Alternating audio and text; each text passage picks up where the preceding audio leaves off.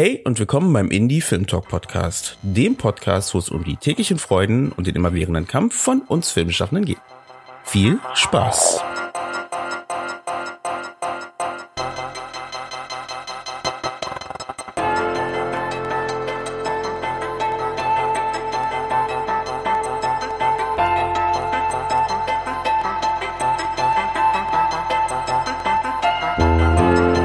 Dass ihr wieder eingeschaltet habt beim Indie Film Talk Podcast und dass wir gemeinsam eine neue Folge oder in eine neue Folge gehen können. Heute dreht sich alles um ja, die Produktion eines Vampirfilms, das auch noch in der Corona-Zeit. Das kommt als zweites dazu. Und drittens auch um die Suche nach dem Weltvertrieb oder warum halt die Suche nach dem Weltvertrieb für den eigenen Film wichtig sein kann, um die Sichtbarkeit zu steigern oder überhaupt den Film halt an den Markt zu bringen. Um das Gespräch zu führen, habe ich natürlich jemanden eingeladen, der sich sehr gut damit auskennt, denn er hat gerade einen aktuellen Film im Vertrieb oder besser gesagt in der Distribution, nämlich seinen Film Vampir. Und deswegen begrüße ich auf jeden Fall erstmal Regisseur und Schauspieler Branko Tomovic. Hallo, guten Morgen. Guten Morgen, genau. Wir nehmen relativ früh auf, heute um bei mir um neun. Und Branko, du bist in London oder in England auf jeden Fall, in London sogar. Ähm, und da ist es ja gerade acht Uhr. Also das ist immer verrückte Zeit, die wir uns ausgewählt haben, oder? Richtig, genau. Aber ich stehe eh früh auf, deswegen alles gut. sehr gut, sehr gut. Bevor wir direkt einsteigen in das Thema, ähm, fragen wir ja gerne unsere Gäste. Natürlich könnte ich dich jetzt vorstellen mit dem, was du alles gemacht hast. Du hast im Fernsehen, hast du einiges gemacht. Du hast auch bei 24 eine Rolle gespielt ähm, in der amerikanischen Action-Serie. Könntest du kurz was zu dir erzählen? Wie bist du eigentlich zum Film gekommen? Also ich glaube, ähm, ich war 13, als ich David Lynch's Blue Velvet gesehen habe. Und das hat einfach so einen großen und starken Einfluss auf mich gehabt, dass ich wusste, dass ich unbedingt ähm, irgendwas mit Film machen möchte. Und ähm, es hat mich so fasziniert und alles, also von der Bildsprache, die Schauspielerin, ähm, Dennis Hopper, Isabella Rossellini, alles und dann die Geschichte auch. Und ich war einfach absolut fasziniert und ähm, bin in Münster geboren und aufgewachsen und habe dann nach dem Abi einen Platz ähm, an der Schauspielschule New York bei Lee Strasberg bekommen und war dann da und habe dann auch direkt nach der Schauspielschule erstmal in Amerika ein bisschen gedreht und bin dann zurück nach Deutschland gezogen und ähm, wohne jetzt bereits seit 17 Jahren in London, ähm, arbeite aber immer noch ziemlich viel in Deutschland auch und bin zum Beispiel in Berlin bei Inka Stellies vertreten und in, ähm, oder international von United und habe ja viele international gemacht, wie eben 24, Born Ultimatum, Strike Back, Killing Eve gerade und in Deutschland natürlich das übliche wie Tatorte, Polizeiruf, Sokos und äh, zuletzt ähm, nach eigenem Gesetz. Ja, und ähm, hatte irgendwie immer gearbeitet als Schauspieler, aber ähm, vor ein paar Jahren dann habe ich angefangen, meine eigenen Kurzfilme zu schreiben und auch zu drehen. Und Vampir ist jetzt eben mein Debüt als äh, Langspielfilm. Du hast viel geschauspielert und dann hast du jetzt angefangen, selber auch Regie zu führen oder selber Filme umzusetzen. Ähm, genau, und du hast ja auch gerade Vampir angesprochen, das ist dein erster Langfilm, deswegen wird es auch Vampir so ein bisschen unsere Grundlage für unser Gespräch sein, weil der Film ist ja gerade in der Auswertung und ist gerade unterwegs und deswegen kannst du vielleicht hier auch nochmal kurz einen Einblick geben für die Leute, die Vampir noch nicht gesehen haben. Erzähl mal kurz, was für ein Thema hat denn Vampir äh, oder was ist denn so die Synopsis kurz zusammengefasst ähm, von dem Film? Kriegst du eine Logline hin noch? oh Gott. ähm, genau, also Vampir handelt von ähm, einem Mann aus London, der in ein kleines serbisches Dorf kommt, um sich da um den Friedhof zu kümmern. Und ähm, fürchterliche Sachen passieren. das ist ganz knapp. Das ist gut, das ist gut. Theoretisch gut zusammengefasst. Das ist ja genau. Auf Englisch ist es leichter. Sagst du auf Englisch? Oh Gott, nein, nein, nein. Sehr gut. Nee, ähm, spannend. Ähm, willst du da noch mal ein bisschen tiefer rein? Ähm, genau. genau, also, hm? also Vampir ist eine deutsch-serbische englische Koproduktion und ähm, ist inspiriert. Also lustigerweise, wenn, wenn Leute von Vampiren hören, denken sie immer sofort an Bram Stoker und äh, Dracula natürlich und Rumänien, Transsilvanien. Und ähm, lustigerweise sind historisch die ersten Vampirvorfälle, ähm, die waren in Serbien Anfang des 18. Jahrhunderts. Ja, ja. Und es war eben noch im Austro-Ungarischen Reich und es wurde historisch auch von österreichischen Ärzten äh, festgehalten. Es gibt tatsächlich diese Medizinbefunde und sowas alles. Und ich bin eben in Deutschland aufgewachsen, aber habe jeden Sommer eben in diesem kleinen serbischen Dorf äh, meine, meine Sommerferien verbracht, äh, weil ursprünglich meine Eltern und mein Opa und sowas alles daherkommt. Und ein, einer dieser Vampirvorfälle noch damals aus dem 18. Jahrhundert war tatsächlich aus dem kleinen Dorf neben uns. Und ähm, ja, und, und mein Opa war irgendwie vor zehn Jahren verstorben und das Haus stand seitdem leer und deswegen, es gab diesen wunderschönen Friedhof da auch, also der wundervoll fürchterlich aussieht und habe dann den ganzen Film da rumgeschrieben irgendwie. Und ähm, also unser Film spielt in der Jetztzeit, ist eben nur inspiriert durch diese tatsächlichen Vampirvorfälle und diese, die, dieser Aberglauben, der da immer noch vorherrscht und diese Furcht auch immer noch und ähm, Tradition und das alles. Das war so der Ursprung des Films. Das heißt, du ähm, hast den Film geschrieben mit dem Gedanken, dass jetzt, dass dieser Ort existiert und da willst du unbedingt den umsetzen oder wolltest du einen Vampirfilm machen und dachtest, wo setze ich den hin? Oder genau, wie war denn der Anfang? Wie bist du denn gestartet, um den Film umzusetzen oder zu schreiben erstmal?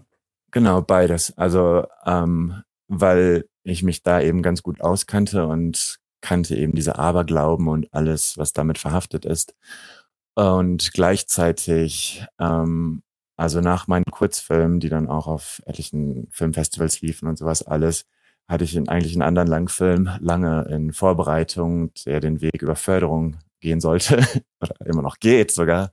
Und das dauert einfach Jahre, so dass ich ähm, Vampir eigentlich dazwischen geschoben habe und wir haben den selbst umgesetzt und finanziert und ähm, von vornherein dann eben mit den wenigen Mitteln, die wir zur Verfügung hatten, ähm, die hatte ich im Kopf eben diese Location, ähm, die Gegend, das Haus, das wir natürlich umsonst bekommen hatten und deswegen ähm, war es einfach leichter, Vampir umzusetzen. Du sagst ja gerade, ihr habt es ohne Förderung umgesetzt. Das heißt, habt ihr überhaupt versucht, den an eine Förderung anzudocken oder habt ihr da gleich gesagt, nee, den, den machen wir direkt so wie ähm, aus eigener Tasche? Genau, bei Vampir haben wir von vornherein gesagt, ähm, wir machen den jetzt so mit den Mitteln, die wir haben oder gar nicht. Ähm, der, der, der andere Film, den wir, den ich in, Förder, äh, den in Vorbereitung hatte, war eben auch ein Genrefilm, ein Horrorfilm. Und Vampir ist natürlich auch, äh, also ich würde Vampir schon als europäischen Arthouse-Horror bezeichnen. Es geht nicht nur um Blut oder diese blöden Horror-Effekte, sondern auch eine tiefere Bedeutung in der Geschichte und sowas alles. Und ähm, aber dennoch ist es natürlich sehr, sehr schwierig, vor allem auch gerade noch in Deutschland ähm, für Horrorfilme oder Genrefilme Förderung zu bekommen. Ähm, es ist so gut wie unmöglich. Und deswegen haben wir von vornherein gesagt, ähm, den machen wir jetzt unter diesen Bedingungen ähm, so wie es ist. Hm. Was heißt denn aus eigener Tasche in dem Fall? Weil ich meine, das kann ja vieles bedeuten. Ne? Am Ende erstmal ist es ein Micro-Budget oder ist es eher eine No-Budget-Film gewesen, weil der ist ja auch noch über äh, eine Co-Produktion, ne? drei Länder ähm, insgesamt. Dementsprechend klingt es ja trotzdem sehr aufwendig insgesamt. Ja, es, es hat natürlich auch viele so politische Gründe nachher für die Auswertung, warum man dann alle Länder listet, wo oder wie der Film gemacht wurde. Also oft wird der Film ja kategorisiert bei, durch die Finanzierung. Und ähm, ich habe dann die Produktionsfirma mit äh, meinem Produktionspartner gegründet und also und ähm, wir sind äh, haben die hier in London angemeldet eben und ähm, daher kam der große Teil. Also es war tatsächlich aus eigener Tasche ähm, ein Micro-Budget-Film oder sogar No-Budget, ein Independent-Film, egal wie man es bezeichnen will. Ein kleiner Teil kam, kam noch aus Deutschland durch Dina Fickermann, ist eine Produzentin in Berlin, die auch schon bei meinen anderen Kurzfilmen mitge mitgearbeitet hatte. Und ich kenne Dina, Dina kommt ursprünglich aus Werl, aber wir haben uns auch tatsächlich in New York kennengelernt auf der Schauspielschule damals. Und äh, Dina ist aber dann, hat den Weg direkt hinter die Kamera eingeschlagen. Und ähm, wir haben natürlich in Serbien gedreht und da war dann die ausführende Produktion. Und dadurch sind eben alle drei Länder zusammengekommen. Und der Film ist auf Englisch, aber ähm, wir hatten auch Crew aus Deutschland sogar.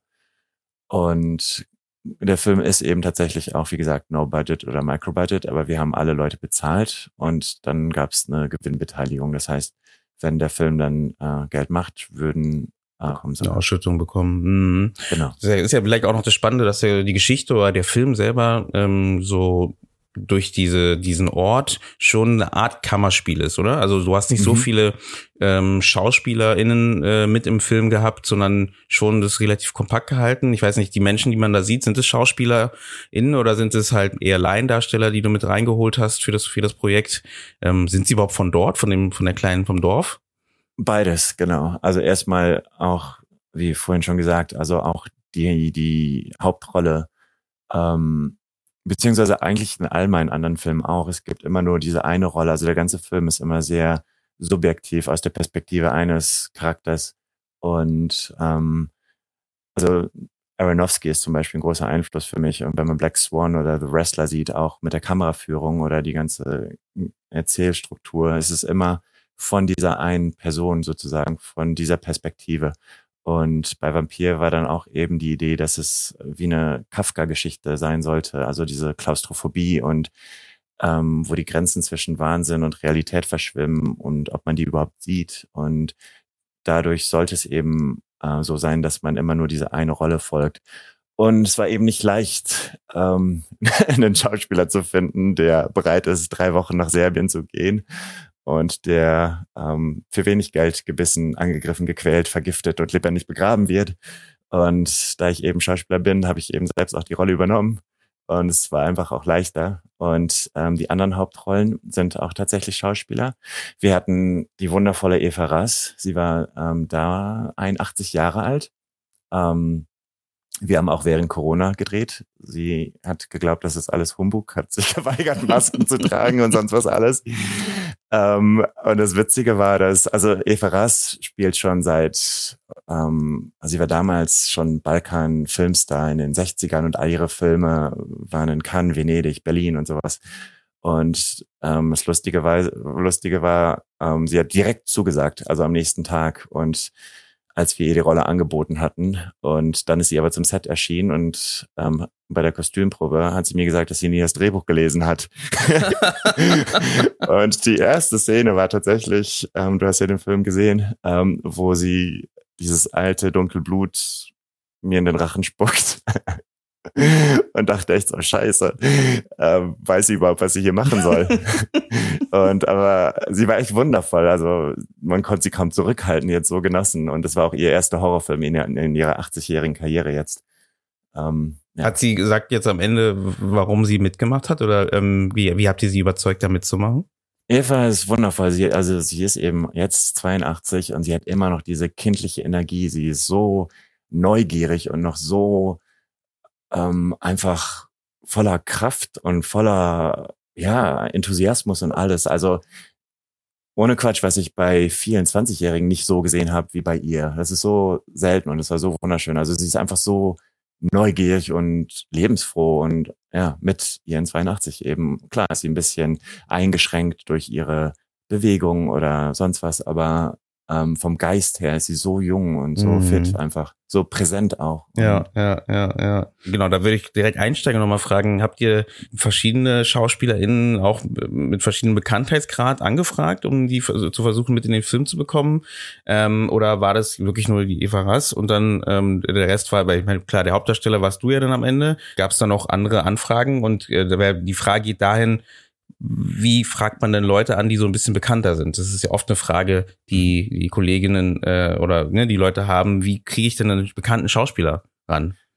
Also aus meiner Erfahrung natürlich auch, weil ich eben die andere Seite kenne, Schauspieler möchten einfach drehen und Schauspieler möchten gute Sachen drehen und ähm, es liegt nicht unbedingt am Budget, ähm, was ein Schauspieler machen möchte und ich glaube, Produktion oder Regisseure oder wer auch immer anfragt oder natürlich Castingdirektoren, ähm, also Castingdirektoren haben natürlich keine Scheu, Agenturen anzufragen, aber eben bei jüngeren Produktionen, wenn es wenn es keinen Castingdirektor gibt ähm, und die Produktion direkt anfragt oder der Regisseur, ähm, oft gibt es Scheu, irgendwie die Agenturen anzufragen.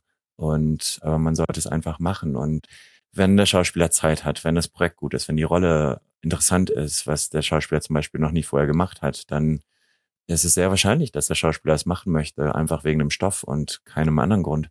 Ähm, und wir hatten auch tatsächlich ein, eine Casting-Direktorin für unseren Film, die Nina Novic, die auch vorher als Assistentin für Nancy Bishop gearbeitet hatte.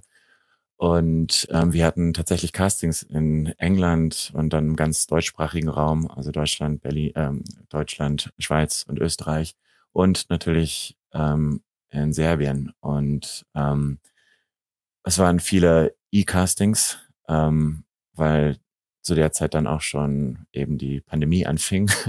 Und es ist verdammt schwierig, einen Independent-Film so zu machen und wäre unter Corona-Bedingungen noch viel schwieriger.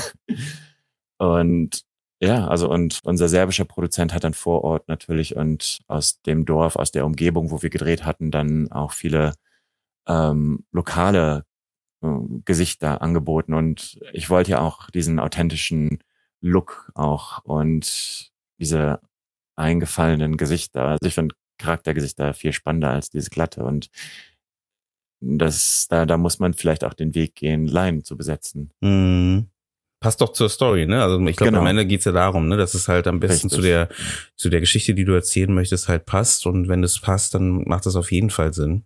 Gebe ich dir definitiv recht. Wie wichtig findest du denn, weil ich meine, am Ende ist dein erster Film, du hast ja gesagt, ihr habt den extra gemacht, um jetzt nicht die ganze Zeit auf die Förderung warten zu müssen.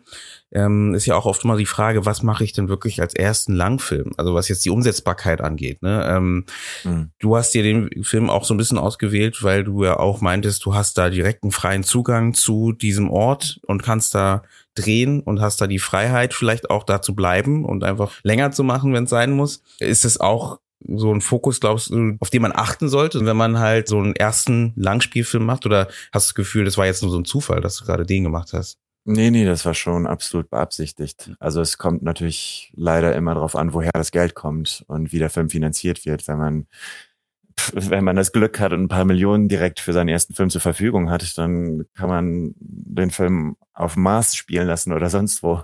Aber es war bei uns eben nicht der Fall. Und deswegen war alles schon sehr in dem Sinne berechnet und beabsichtigt, dass ähm, wir den Film so machen, wie er am leichtesten umsetzbar ist und das nutzen, wofür wir Zugang haben und die Ressourcen oder die Leute einstellen, die auch vielleicht zwei Jobs gleichzeitig machen können oder ja, einfach nicht nur um an allen Ecken zu sparen, sondern einfach nur um es überhaupt machbar zu machen. Und ja, also wie gesagt, unser Film hatte leider super wenig Geld und ähm, aus eigener Tasche finanziert und das alles. Und deswegen, und, und es gibt natürlich kein, also man kann nicht unbedingt wissen, ob man das Geld wieder zurückbekommt oder nicht, aber ich dachte einfach so, fuck it. Ähm, es reicht eh nicht für eine Anzahlung für eine Wohnung in London und ich brauche kein Auto oder sowas. Und ähm, also hört sich vielleicht Bescheid an, aber ich brauche keine äh, Luxus Güter oder sonst irgendwas. Also ich lebe eigentlich sehr bescheiden und ich liebe meinen Beruf und äh, ich steck's lieber da rein, weil das meine Leidenschaft ist und das ist mein Leben und nichts anderes. Und ja, deswegen, also ich habe keine, ich bereue nichts und auch wenn das Geld weg sein sollte, ja, who cares. Aber zum Glück, also ähm, durch den Weltvertrieb. Ähm, wir haben, also wir hatten dann auch das Glück, dass der Film dann nach der Festivalauswertung auch zum Beispiel direkt ähm, in Serbien, Kroatien, Bosnien und so auf dem ganzen Balkan aufgekauft wurde und schon in Kinos lief im Mai in England und in Amerika. Und ähm, ja, also dass, dass da auch schon was dann zurückkommt zum Glück.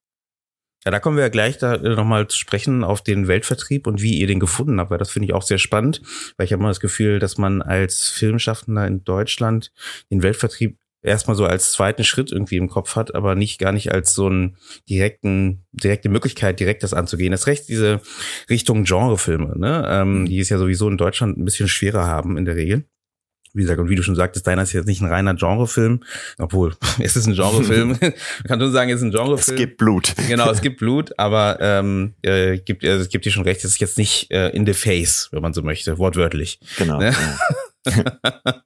nee, deswegen, aber du hast ja auch gerade gesagt, ähm, oder das hast du ja schon vorher gesagt, mit dem kleinen Budget, ähm, habt ihr das jetzt aus einer Kreditkarte überzogen, um das umzusetzen, oder war das wirklich Rücklagen, die dann da lagen, wo du gesagt hast, okay, die sind jetzt weg, aber äh, es ist jetzt kein Minusgeschäft oder so, wo man jetzt denkt, oh, jetzt muss ich alles zurückzahlen. Nee, ich hatte also ähm, das Glück, also was du auch ähm, am Anfang erwähnt hattest, ich hatte vor ein paar Jahren eben 24 gedreht. Mm. Ich glaube, also der Produktion habe ich es zu verdanken, dass ich da eben das irgendwie noch an der Seite hatte und und ja und wie gesagt, also ich dachte, dass das ist einfach das, was ich damit machen wollte und ja. Spannend. Konntest ja. du aus den Drehs, die du da ähm, zum Beispiel bei 20, 24 etc. auch Leute mit dazu gewinnen, mit denen du halt, oder am Ende ist ja Netzwerk immer so super wichtig, ähm, die du vielleicht für, für den Film mit begeistern konntest oder so, dass man da äh, eben, also gut, weil es vielleicht in Amerika, ich weiß gar nicht, wo, ich weiß nicht, welche Staffel du dabei warst, aber ob das überhaupt Sinn macht, aber ich war in der letzten Staffel mhm. und ähm, die wurde in London gedreht, okay. genau, aber trotzdem mit amerikanischer Crew auch. Und mhm. ich erinnere mich, dass wir 365 Leute im Team hatten und ich bin mir fast sicher, dass die wahrscheinlich für ein Mittagessen mehr ausgegeben hatten, als wir für den kompletten Film zur Verfügung hatten, von Vorbereitung über Dreh bis hin zu Post-Production. Ähm, ja, ohne mhm. Scheiß. Okay, krass. Es, aber es war, genau, unsere Crew war ein Mix eben aus ähm, Leute, Leuten, mit äh, denen wir oder ich auch schon bereits zusammen vorher irgendwo gedreht hatten, auf, bei Kurzfilmen oder auf anderen Drehs. Und, und, und genau, also ich finde das super wichtig, ähm, gerade bei Independent-Filmen, ähm, dass man sich mit Leuten umgibt, die den Film aus derselben Leidenschaft rausmachen möchten, die denselben Glauben daran haben, die den ersten Langspielfilm vielleicht genauso für sich brauchen und irgendeinen Grund haben, warum sie es auch für sich machen, nicht nur aus irgendeinem Gefallen oder so. Ähm, also das ist super wichtig sich mit den richtigen Leuten zu umgeben, in auch vor und hinter der Kamera immer. Ja. Lass uns mal kurz über die Hürden am Set oder am Drehort mal quatschen. Also war, was waren denn da für Hürden? Ähm, ich glaube, du hast es vorher kurz angedeutet, dass es nicht so einfach war.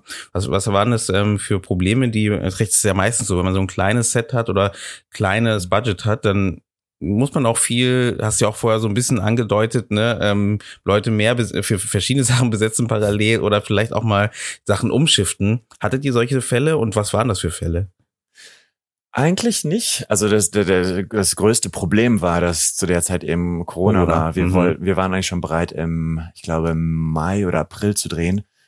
Ähm, und dann, und, und wie gesagt, unsere Crew kam eben und cast auch aus äh, Deutschland, England und Serbien und dann waren auf einmal alle Flüge weg und gesperrt natürlich ja, und konnten nicht. Und dann hatten wir dieses kleine Fenster im Oktober, wo England und Deutschland wieder die Grenzen auf hatten und äh, Serbien aber im November schließen würde. Und wir hatten dann diese drei Wochen, wo wir drehen konnten, ähm, im September, Oktober in Serbien eben.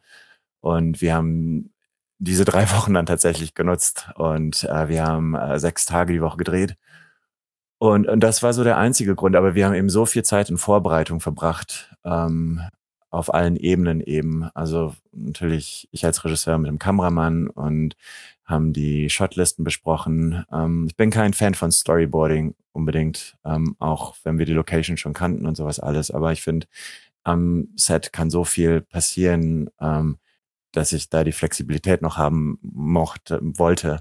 Ähm, um vielleicht auch flexibel zu sein, was zu verändern oder so. Und dennoch natürlich während, wegen dieses wirklich sehr strikten Drehplans war nicht wirklich der Luxus da, viel auszuprobieren oder ähm, noch was dazwischen zu schieben oder also wir mussten sogar einige Szenen fallen lassen, weil einfach nicht die Zeit dafür da war. Und das ist eben das Nervige mit kleinen Budgets, dass man einfach nur diese ähm, Einschränkung hat wegen des Geldes, und die sich dann in der Kreativität auch umschlagen und das ist nervig. Mhm. Aber das ist ja was, was man äh, am Ende ist es ja immer wegen des Geldes, ne? Also um, um dir da gleich den Zahn zu ziehen. nee, es ist ja meistens so, egal wie groß das Projekt wird, landet man immer wieder an derselben Stelle. Es wird wieder gekürzt und äh, hin und her geschoben, weil das Geld nicht reicht, um das so umzusetzen, wie man es eigentlich wollte. Äh. ja, aber das finde ich absurd, weil wie gesagt, also wenn man wirklich Luxus hat, auch wieder reinzugehen und die Szene neu zu drehen oder sowas alles und wenn große Produktionen das als Entschuldigung nehmen, das finde ich krass, ja. Und tatsächlich waren wir auch dann, also wir hatten dann die Weltpremiere auf dem Sitges Filmfestival, was so das größte Genrefilmfestival ist. Und wir waren da auch im Wettbewerb mit Filmen, die wirklich Milli paar Millionen zur Verfügung hatten. Und ähm, lustigerweise, weiß, die, die wissen nicht ähm, den Unterschied natürlich. also, oder das Publikum erkennt nicht unbedingt den Unterschied. Und bei uns ist der Unterschied sehr, sehr wohlbewusst.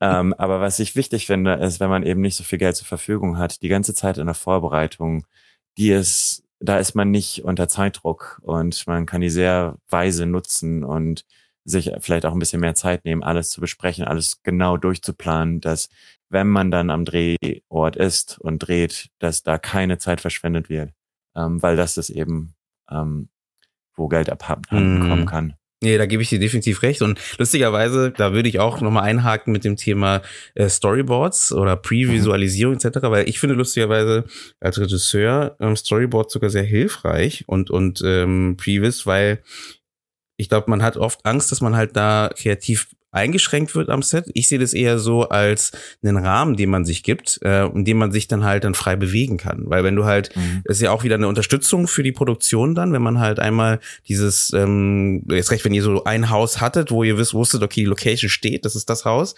ähm, zum Beispiel, oder dieser Ort, dann hilft es natürlich dann, dass die Kommunikation mit der, mhm. dem Kameradepartment zum Beispiel schon einfacher ist, weil die schon grundsätzlich verstehen, was, was man möchte und wohin man möchte. Und dann, ähm, wie gesagt, wenn man dann vor Ort ist, ändert sich sowieso so viel am Set trotzdem noch, ja. ähm, dass man dann halt aber trotzdem noch mal die Sicherheit hat, dass man, okay, wir haben immer ein Fallback, das ist das Fallback, es liegt da, aber wir können ausprobieren, wir können was Neues machen. Und mhm. äh, so sehe ich das meistens mit Storyboards. Genau, also ich finde Storyboards bei komplizierten Szenen auf jeden Fall super hilfreich mhm. und ähm, vielleicht bei so Sequenzen, also nicht unbedingt Actionsequenzen, aber wir hatten keine Actionsequenzen, obwohl doch die einige Vampirangriffe. Mhm. Und einfach nur, dass das ganze Team weiß, was genau damit gemeint ist. Und wenn man auch selber der Autor des Films ist und dann schreibt man vielleicht nicht unbedingt für die anderen Leute, weil man eben weiß genau, was, was ich in meinem Kopf mir vorgestellt habe, aber das ist eben super wichtig, dennoch zu kommunizieren, was man genau damit meint. Und ähm, bei solchen Sequenzen mit, ähm, wir hatten zum Beispiel diesen, diesen Intesting Crank, wo diesen, diesen Albtraum, wo mit dieser Kurbel und ähm, das war eben wichtig, das visuell darzustellen, damit jeder eigentlich versteht, was das ist auch. Also das habe ich bemerkt zum Beispiel. Mhm, mhm. Genau, wenn ihr den Film seht, wisst ihr, was wir meinen. Das ist auf jeden Fall eine harte Szene. Ich nutze diesen Break mal kurz, um euch nochmal daran zu erinnern, dass wir auf eure Unterstützung angewiesen sind. Deswegen lasst uns doch sehr gerne ein kleines Danke in Form eines Abos bei Steady da.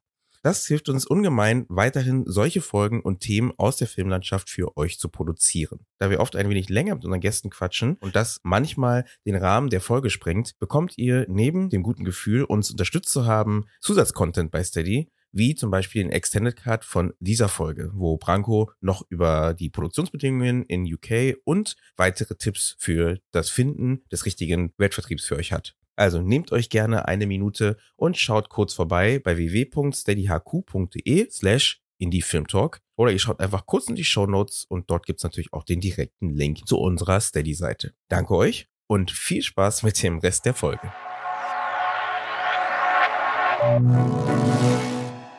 Genau, lass uns gerne mal den, den Switch machen Richtung der Suche nach dem Weltvertrieb, weil das, wie gesagt, das fand ich auch nochmal sehr spannend bei euch, dass ihr relativ früh auch dort auf die, nicht auf die Suche unbedingt gegangen seid, glaube ich, wenn ich mich recht entsinne, hast du in dem Vorgespräch gesagt, sondern aber den relativ früh bekommen habt. Ähm, wie kam es denn dazu, dass ihr ähm, den Weltvertrieb für den Film halt ähm, bekommen habt? Oder ja, wie kam er zu euch oder wie kamt ihr zu ihm? Also eigentlich durch auch die Kurzfilme, die ich oder wir vorher gemacht haben, war immer so der Weg, dass wir den Film eben dann zu Festivals geschickt hatten und dadurch dann vielleicht auch, klar, in dem Sinne Kurzfilmverleiher auf uns aufmerksam wurden. Und wir dachten, wir machen dasselbe. Wir machen erstmal den Film fertig und versuchen dann irgendwie in ein gutes Festival reinzukommen. Und vielleicht bekommen wir dann die Aufmerksamkeit von einem Verleiher oder so. Und vielleicht, vielleicht, vielleicht kommt der Film dann irgendwo raus und so. Und ähm, hier war das ähm, irgendwie lustig, dass ähm, Cine Europa, ähm, die ein sehr, sehr gutes ähm, Filmportal sind, also ähnlich vielleicht wie Screen, Variety oder Hollywood Reporter. Ähm, Cine Europa ist aber nur online, ähm, also nicht als Print. Und die hatten irgendwie von dem Film mitbekommen und die haben dann einen schönen Artikel darüber geschrieben. Und das war eben paar Monate bevor wir ähm, drehen wollten, beziehungsweise das erste Mal drehen wollten. Und ähm, hatten dann irgendwie die Synopsis gelistet und wir hatten so einen Teaser-Poster irgendwie kreiert und so. Und, ähm, und, und wir dachten, es wäre vielleicht hilfreich, auch irgendwie einfach nur ein bisschen Aufmerksamkeit zu bekommen erstmal. Und es war dann tatsächlich so, dass wir dann von einigen äh, Weltvertrieben, Sales Agents, ähm, angeschrieben wurden, die auf den Film aufmerksam wurden und die Geschichte interessant fanden, fanden, die Leute interessant fanden, die da mitmachen.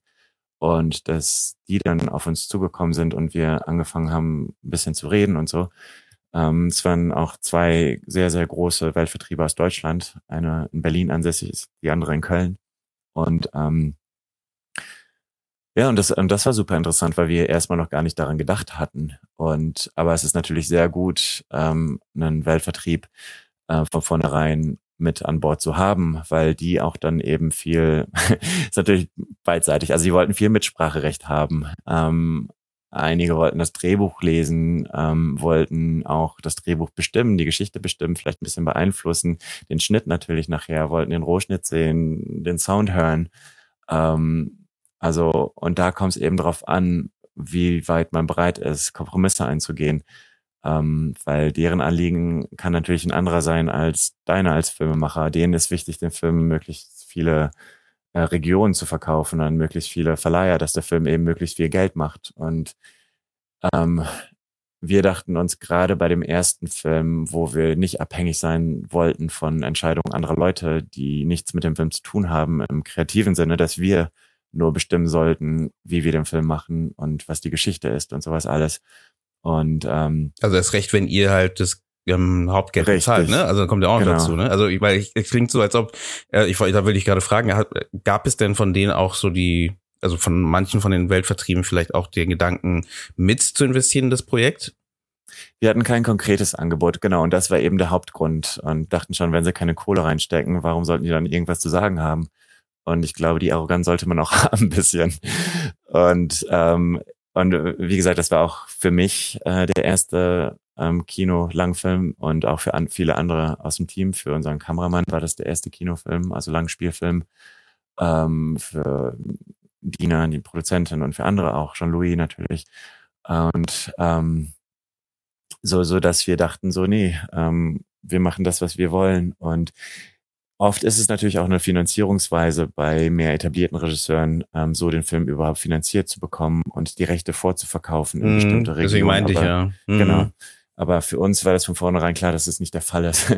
Und dann waren wir mit dem Film fertig und ähm, zwei der äh, Sales Agents Weltvertriebe hatten uns dann so, schon so Verträge zugeschickt, ohne den Film überhaupt zu sehen, was dann auch sehr interessant war. Und, äh, und da muss man eben eben aufpassen, weil all diese Sachen waren auch für uns komplett neu. Ähm, ähm, man muss aufpassen, wie viele Prozent die wollen, wie viel. Ähm, genau, eine Frage, die immer von denen kam, war, ob der Film schon irgendwo verkauft wurde.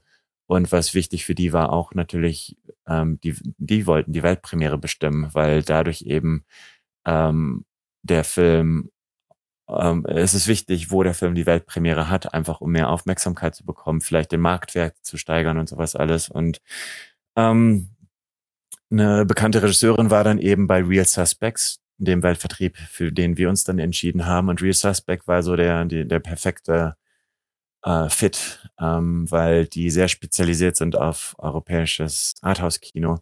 Deren Filme hatten oft äh, ihre Premiere auf der Berlinale zum Beispiel, in Venedig auch und sowas alles. Und deren Fokus ist auch auf Genrefilme, auf Horrorfilme, Elevated Genre, ähm, so dass das für uns so der, der, die ja, es war einfach super passend für uns. Und Matteo von Real Suspects war sehr begeistert von dem Film und, und, und auch der Draft-Vertrag, ähm, den, den, den wir dann von Real Suspects bekommen hatten, der war super fair. Ähm, also mit den Marketing, alle Verleiher, alle Sales Agents, alle Weltvertriebe werden immer Marketing Expenses ähm, in ihrem Vertrag haben. Und das beinhaltet alle Poster, ähm, Trailer, äh, zu Filmfestivals zu reisen, den Film zu, zu verkaufen, ähm, alle Marketingmaterialien, sonst was. Und wenn es da keine Grenze gibt nach oben, ähm, in Hollywood nennt man das Creative Bookkeeping. Kann dann sein natürlich, dass der Film nie irgendwie Plus machen wird und dass man als Filmemacher nie Geld sehen wird. Und das ist zum Beispiel ein sehr wichtiger äh, Vertragsteil, auf den man unbedingt achten muss als, ähm, als, als Filmemacher, der sich noch nicht so gut damit auskennt. Bei der prozentualen Verteilung, da wirst du, kannst jetzt nicht wahrscheinlich ins Detail gehen, aber meine Frage wäre hier, ähm, wie sieht es denn da aus? Weil am Ende habt ihr den Film jetzt umgesetzt. Die kümmern sich jetzt um die Auswertung weltweit, was ja auch auf jeden Fall ein sehr wichtiger Posten ist. Ähm, sind vielleicht jetzt da, würde ich jetzt auf den ersten Blick sagen, ähm, auf der, der, ähm, weiß ich nicht, äh, nennen wir es mal professionelleren Seite, ne, weil die einfach schon mehr Filme gemacht haben, das meine ich damit, ähm, ähm, haben die da auch trotzdem geschafft, euch denn so zu sagen, hey, naja, ihr habt ja erst euren ersten Film gemacht, dementsprechend äh, müsst ihr so ein bisschen einstecken äh, erstmal und erstmal weniger. Klar, klar, ja. klar. Also mhm. klar, es geht dann immer um Verhandlungen. Mhm. Und ähm, also zum Glück kenne ich das ja als Schauspieler auch und wie oft sich meine Agenturen mit Produktionen streiten müssen um irgendwie Gagenerhöhungen oder, oder sonst was. Und ähm, so dass das eigentlich super interessant war. Also ich mag den Teil schon, diese Verhandlungen eigentlich. Und aber natürlich, deren Masche ist natürlich, das immer so weit wie möglich nach unten zu drücken und so. Ähm, aber ich meine, man muss auch natürlich realistisch sein und auch gucken, wo man selber ist als Filmemacher und ob man tatsächlich den Luxus hat, sich zu weit aus dem Fenster zu lehnen oder nicht. Und wir waren uns dessen natürlich sehr bewusst, dass das unser erster Film ist, dass wir äh, mehr zu gewinnen haben als zu verlieren, äh, wenn wir so eine Firma mit an Bord holen. Und durch deren jahrelange Erfahrung, Expertise und sonst was alles. Also wir hatten nur zu gewinnen eigentlich. Und der Prozentsatz ist, glaube ich, zwischen 15 und vielleicht 35 Prozent. Also es ist natürlich sehr schwankend. Das kommt drauf an, wo man selber auch als Filmemacher ist, wen man als Star hat und sonst was alles. Na gut, aber die haben ja auch nichts zu verlieren, oder? Weil wenn am Ende der Film, wenn die den jetzt, also gibt es in dem Vertrag irgendwie eine Regelung, dass sie den, den Film auch wirklich verkaufen müssen? Weil wenn die nicht verkauft bekommen, dann ist es halt nicht verkauft bekommen. Dann habt ihr nur einen Vertrag abgeschlossen, dürft naja, ihr nicht anders das, verleihen. Genau, da, da gab es tatsächlich eine Klausel von einem Weltvertrieb auch. Und, und da stand dann irgendwie, ähm, dass die nicht unter der Verpflichtung sind, den Film äh, verkaufen oder sogar anzubieten oder sowas. Und dann dachte ich so, hä? Ähm, weil auch da in Amerika gibt es dann so, eine, so, so ein, was oft gängig ist, auch bei anderen ähm, Sachen, ähm, Pay and Kill sozusagen, dass man Sachen aufkauft, äh, nur weil man ähnliches Produkt hat und ähm, dass man sich selber nicht Konkurrenz in den Stall holt sozusagen. Und und die Frau von dem Weltvertrieb meinte dann zum Beispiel, dass wir die ersten seien in all den Jahren, die das angesprochen hatten. Und wir hatten nicht unbedingt das Vertrauen zu ihr. Und, ähm, und, und deswegen und auch deren Prozentsatz, den die wollten und auch deren Marketing-Expenses ähm, für in, in, in Relation zu unserem Budget war einfach absurd, ähm, dass wir vielleicht für zehn Jahre oder nie sogar das Geld hätten irgendwie zurückfließen sehen können sogar, ähm, dass wir nicht uns für die eben entschieden haben. Und Matteo war, es hat einfach gepasst, ohne viel auch zu verhandeln. Es war einfach so die, die, die richtige Paarung in dem Sinne. Ähm, und was natürlich sehr interessant war für uns auch eben, war diese Festival-Auswertung. Zum Beispiel, wir hatten den Film dann irgendwie Anfang des Jahres fertiggestellt, ähm, im ähm, Januar, Februar, März, irgendwie so um den Dreh. Und durch irgendwie, er hat den Film dann direkt an Sitges geschickt und Sitges ist erst im Oktober. Und das ist oft so für, für, den, für die ganzen Horrorfilme, es wird auch oft Cannes der Horrorfilme äh, genannt. Also weil es sozusagen gleich Stellenwert hat für Horrorfilme wie das Cannes Film Festival für andere Filme. Und es gibt natürlich super viele tolle äh, Genrefilmfestivals. Ähm, Brüssel, Grossmann, Neuchâtel in der Schweiz. Und ähm, aber Stitches eröffnet immer so die Saison. Und normalerweise weiß man dann auch erst so im Spätsommer, ob man dann angenommen wurde oder nicht. Aber wir wussten zum Beispiel schon direkt im März dann durch den Kontakt vom Verleiher, dass der Film dann da laufen wird. Und das war natürlich sehr hilfreich auch. Hm, das ist natürlich nicht schlecht. Das heißt, der benutzt natürlich seine Kontakte, ne, um den Film zu platzieren. Genau. Ähm, aber da, nochmal, waren, waren die auch zum Beispiel die, die halt den, den, den Vertrag euch schon geschickt haben, bevor der Film fertig, äh, bevor die den Film gesehen haben? Ja, tatsächlich. Ja. ja. Also und was ist da der, hast du da irgendwie rausgefunden, ähm, genau, weil die müssen ja auch irgendwie eine Sicherheit bekommen, dass da was draus wird aus dem Ganzen. Oder müssen sie es nicht? Naja, klar, genau, genau, das war auch noch deine Frage vorher. Also ähm, es ist nicht so, dass äh, Weltvertriebe einfach alle Filme aufgreifen ähm, die, die diese schnappen können, sondern es ist schon so, zum Beispiel bei Resuspects ist, glaube ich, dass sie nur sechs bis acht Filme pro Jahr aufnehmen, wenn überhaupt, glaube ich. Ähm, ich will jetzt nichts Falsches sagen. Und ein guter Faller wird nur so Filme, so, so viele Filme aufnehmen, äh, wie gut er sich um alle kümmern kann. Und die, also dann sind natürlich auch Märkte wichtig wie European Film Market, American Film Market und man kann nur so viel Aufmerksamkeit zu ähm, einer bestimmten Anzahl von Pro Produkten, Filmen geben eben. Und ähm, also es ist auf jeden Fall wichtig, dass die Weltvertriebe sehr selektiv sind, auch mit dem, was sie aufnehmen. Das heißt, die haben schon natürlich da auch was zu verlieren und deren Ruf zu verlieren, wenn sie irgendeinen Scheiß aufnehmen. Ja, ja, definitiv. Aber, man, man merkt ja sogar, dass die Weltvertriebe heutzutage immer mehr sogar auch bei dem Mainstream ankommen, ne? Also A24 beispielsweise. Ja. Ne? Also die haben sich genau. ja schon so etabliert, als äh, ähm, dass sie ein gutes Händchen haben für, für Genrestoffe, ähm, dass sie genau. ja schon da wahrgenommen werden und auch deswegen Filme angeguckt werden, ne? Ja, ja, mhm. absolut. Hm.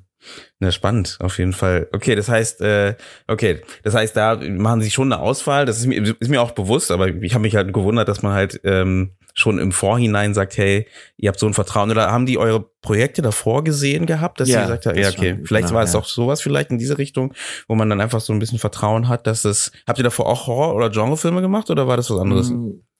Meine Kurzfilme waren, waren eher Richtung Thriller. Ähm, also okay. schon sehr düstere Thriller, aber eher ähm, Drama-Thriller als Genre-Horror.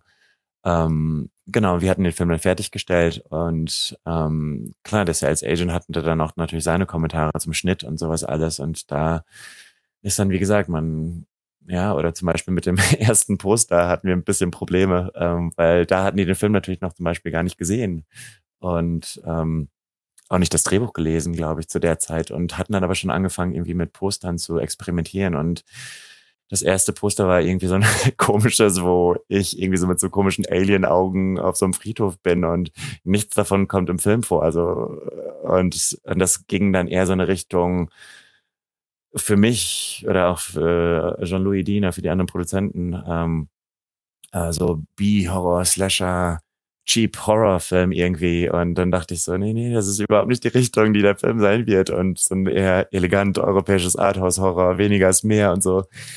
Und äh, also ist schon schwierig auf jeden Fall, weil die natürlich schon das Recht haben, alles damit zu machen, was sie möchten. Und ein Verleih später auch. Also wir haben jetzt ähm, Alarm Pictures, ähm, haben den Film für Amerika und England eingekauft und werden den Film jetzt, wie gesagt, Mitte Mai rausbringen. Und da wird es dann auch ein anderes Poster geben, wofür, wo wir zum Beispiel kein Mitspracherecht haben, ähm, weil das dann natürlich der Vertrag ist mit dem Weltvertrieb, nicht direkt mit uns.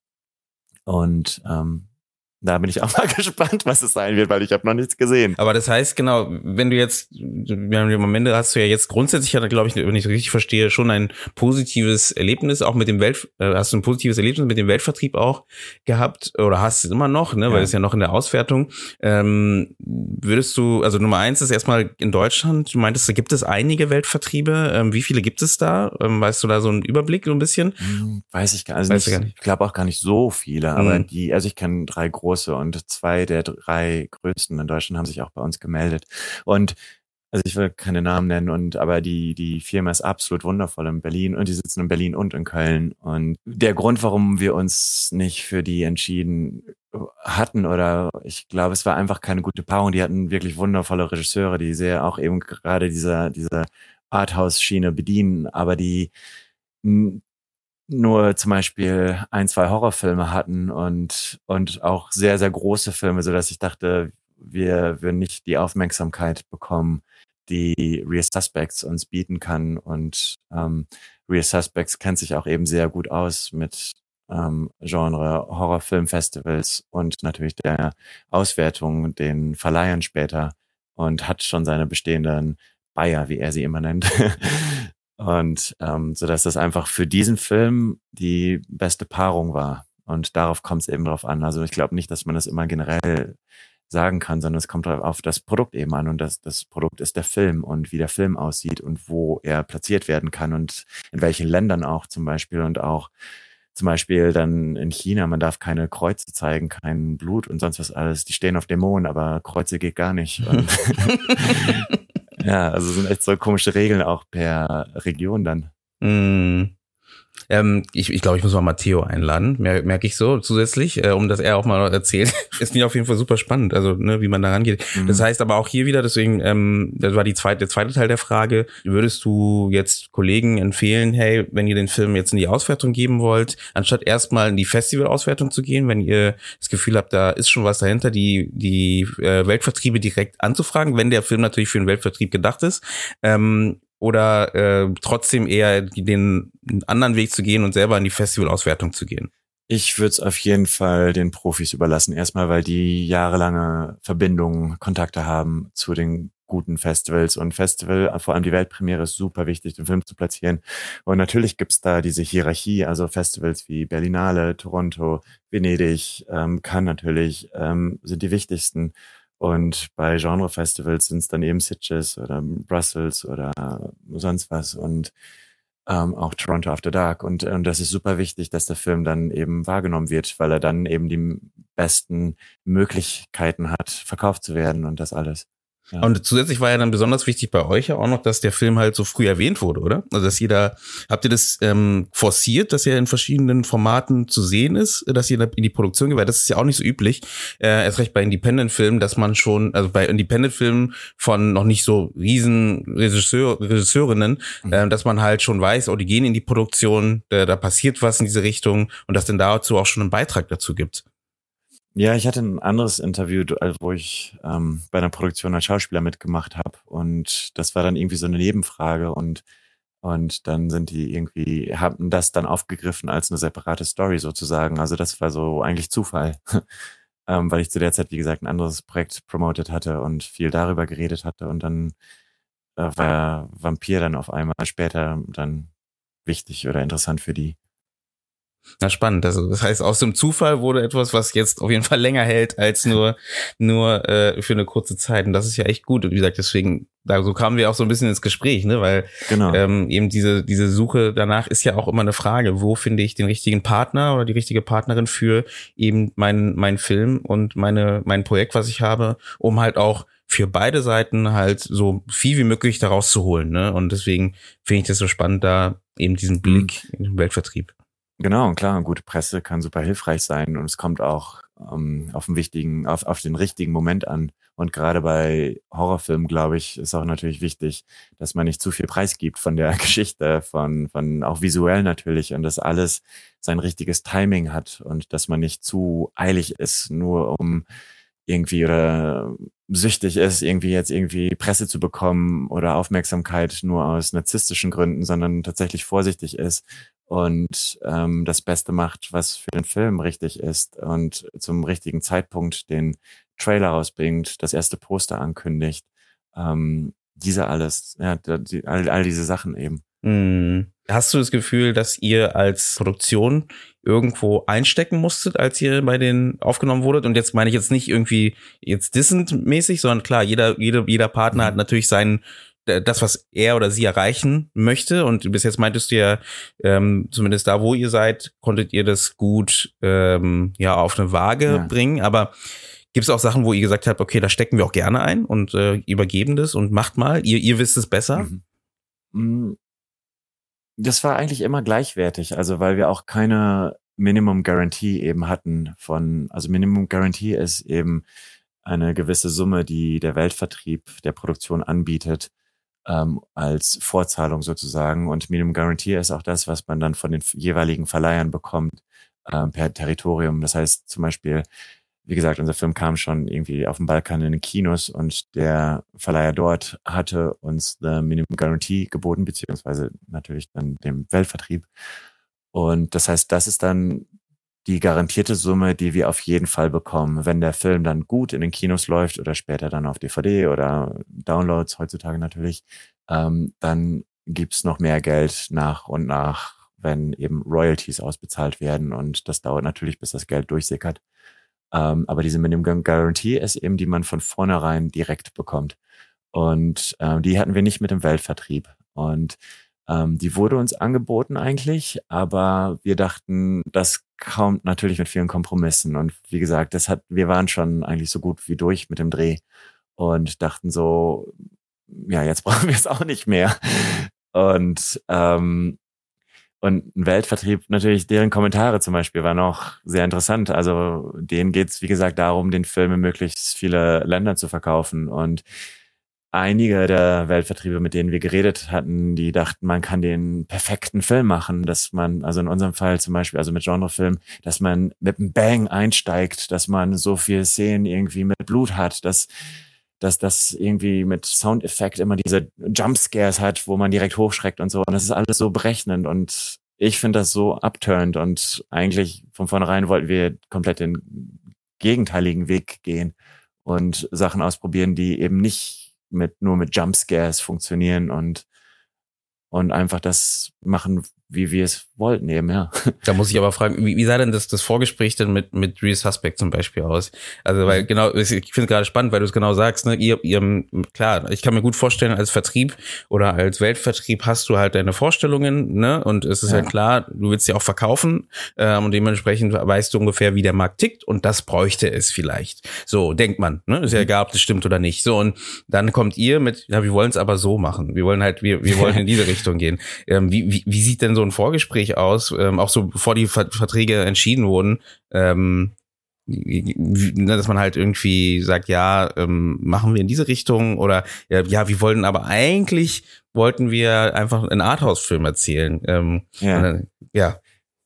Na, es ist eigentlich, glaube ich, wie in jeder Beziehung. Ich glaube, man redet erst darüber, wenn es soweit kommt, vielleicht.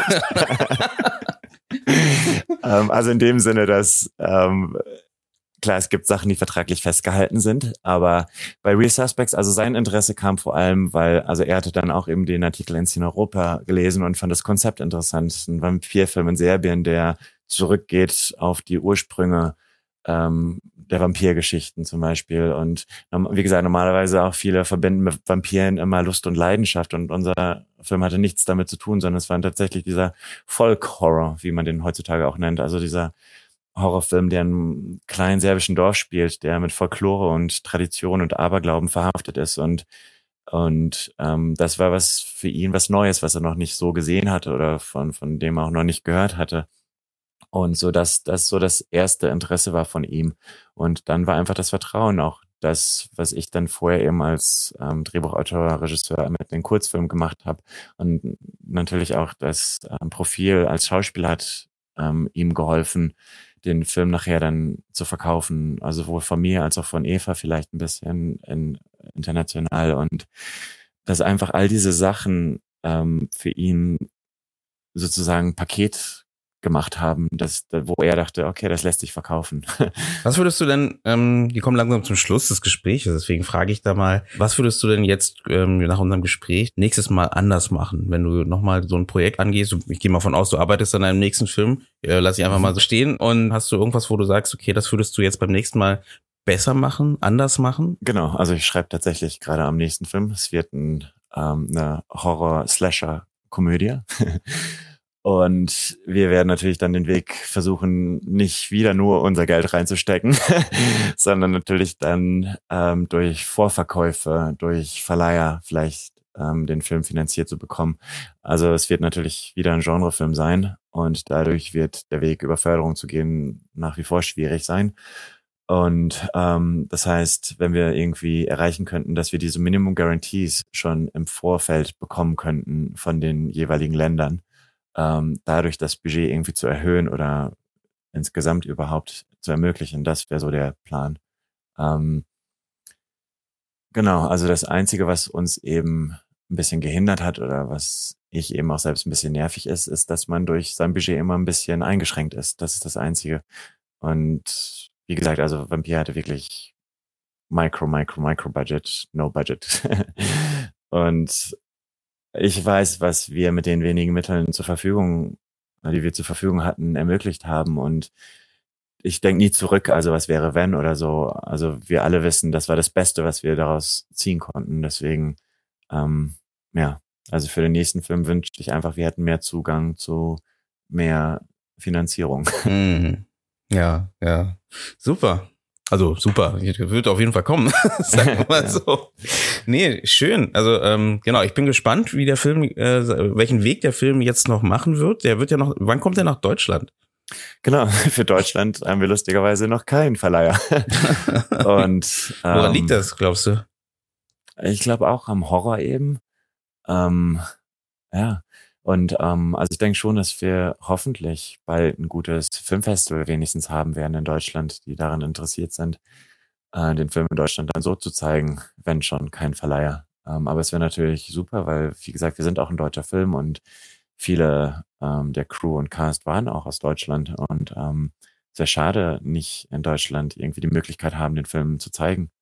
Ähm, aber wie gesagt, das ist total eben aus unserer Hand und ja. Das hört man oft. Das hört man leider oft, äh, was jetzt ja. Genre angeht, ne? Ähm, dass es äh, etwas schwierig ist hier in Deutschland, ähm, den Verleiher zu finden oder eine eine, äh, ein Festival zu finden, manchmal sogar auch. Ich meine, vorher gab es ja. noch die Genrenale, ne, die so ein bisschen äh, den das Genre-Thema sehr weit oben gehalten hat. Das ist jetzt gerade so ein bisschen ruhig geworden in diese Richtung. Ähm, vielleicht kommt da ja da auch noch was bald. Ja, und, und sogar gute Genrefilme aus Deutschland kann man, glaube ich, an einer Hand abzählen, mhm. Mhm. Ähm, was echt schade ist. Mhm. Und also für mich äh, ich glaube, in Deutschland ist Genre Horror immer noch irgendwas mit was Negativem verhaftet, aber ich finde Genre eben gerade so spannend, weil man visuell so kreativ sein kann und auch äh, mit der Geschichte einfach Sachen experimentieren kann. Und, und ich finde, viele der besten Regisseure haben mit Genre angefangen oder arbeiten immer noch mit Genre, ähm, so dass das nichts unbedingt mit diesem billigen B-Horror-Shit irgendwie zu tun haben muss, sondern wirklich was Kunstvolles auch. Ja. Ich glaube, ich, mein Lieblingssatz ist hier, äh, man kann ja, Genre kann man immer gut als Vehikel benutzen, ne, um eine Geschichte voranzutreiben. Ähm, mhm. Und das ist, glaube ich, was man hier noch mehr lernen könnte, ähm, dass man eben dieses Vehikel zu fahren lernt, ja. um die Metapher weiter zu, zu, zu spinnen. Und äh, das, ja, ich, man merkt schon durch jetzt die Streamer, dass da schon einige Sachen kommen ähm, und auch immer mehr passiert. Im Kinobereich mhm. oder im Spielfilmbereich ist es aber trotzdem noch sehr rar gesät kann man auf jeden Fall mhm. sagen. Ne, und ähm, da hoffe ich genauso wie du, dass da ähm, mehr passiert und dass man auch mehr die Möglichkeit bekommt, diese Filme mhm. halt umzusetzen. Ich finde Österreich ist sogar irgendwie experimentierfreudiger als Deutschland. Also zum Beispiel Ich sehe, ich sehe war ein gutes Beispiel, ein wundervoller Film. Oder auch Freud, die österreichische Netflix-Serie, die auch ein bisschen Genre ging, ähm, war absolut fantastisch. Ähm, ja. Da kommt was. Hoffentlich. Hoffentlich. nee, vielen Dank dir. Ähm, Danke dir. Und äh, dass wir da ins Gespräch gehen konnten und dass wir so ein bisschen Einblick gekriegt haben in eure Produktion ähm, von Vampir. Ähm, ihr könnt natürlich alle natürlich online gucken. Wir werden natürlich in den Shownotes wie immer verlinken zu dem Film. Das heißt, da kann man schon mal sehen, wenn da was passiert, dass mal in Deutschland zu sehen ist. Ansonsten vielleicht dann auch im Ausland ähm, ja zu sehen äh, sein wird. Zusätzlich ähm, vielen Dank auch für den Einblick in die Arbeit mit dem Weltvertrieb, weil, äh, wie gesagt, habe ich am Anfang gesagt, ich glaube, der Blick dahin ist auch nochmal spannend für, mhm. äh, für uns Filmschaffende, ähm, nicht mal vielleicht sofort zu überlegen, hey, ich muss alles selber machen, ich muss sofort äh, ähm, äh, die, die Festivalliste immer aktualisieren, um dann irgendwie mhm. einzureichen, mhm. sondern vielleicht zu gucken, ähm, ob man einen Weltvertrieb vielleicht dafür interessieren kann oder einen Vertrieb allgemein interessieren kann für den Film, bevor man halt ähm, den Schritt selber macht. Und dann, wie du sagtest, ne, der Weltvertrieb hat vielleicht sogar noch die Möglichkeit, den Film anders zu platzieren, was dafür sorgt, dass man halt einen besseren Start hat mit dem Film. Genau, denn diese Koordination ist auch super wichtig für den Weltvertrieb, äh, wo das genau geplant ist, wann und wo er rauskommt und dass es zu keine Überschneidung gibt und sowas alles. Deswegen finde ich das super. Ähm, genau, wir haben jetzt nicht direkt die Antwort gegeben, wie finde ich einen Weltvertrieb? einen guten Film machen. einen guten Film machen, genau, das ist, glaube ich, der erste Schritt, genau, auf jeden Fall. Und ich glaube, was ich rausgehört habe aus dem Gespräch ist, dass die Weltvertriebe offen sind äh, für Filmprojekte. Absolut, ne? absolut. Und das klang ja. auf jeden Fall so ein bisschen raus und das ist auf jeden Fall sehr positiv.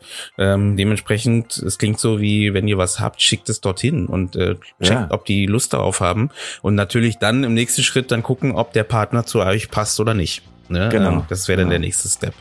Weil die Beziehung geht also, schon über ein paar Jahre natürlich mit der Auswertung. Ja, das stimmt. Das heißt, es ist eine sehr enge Beziehung auch.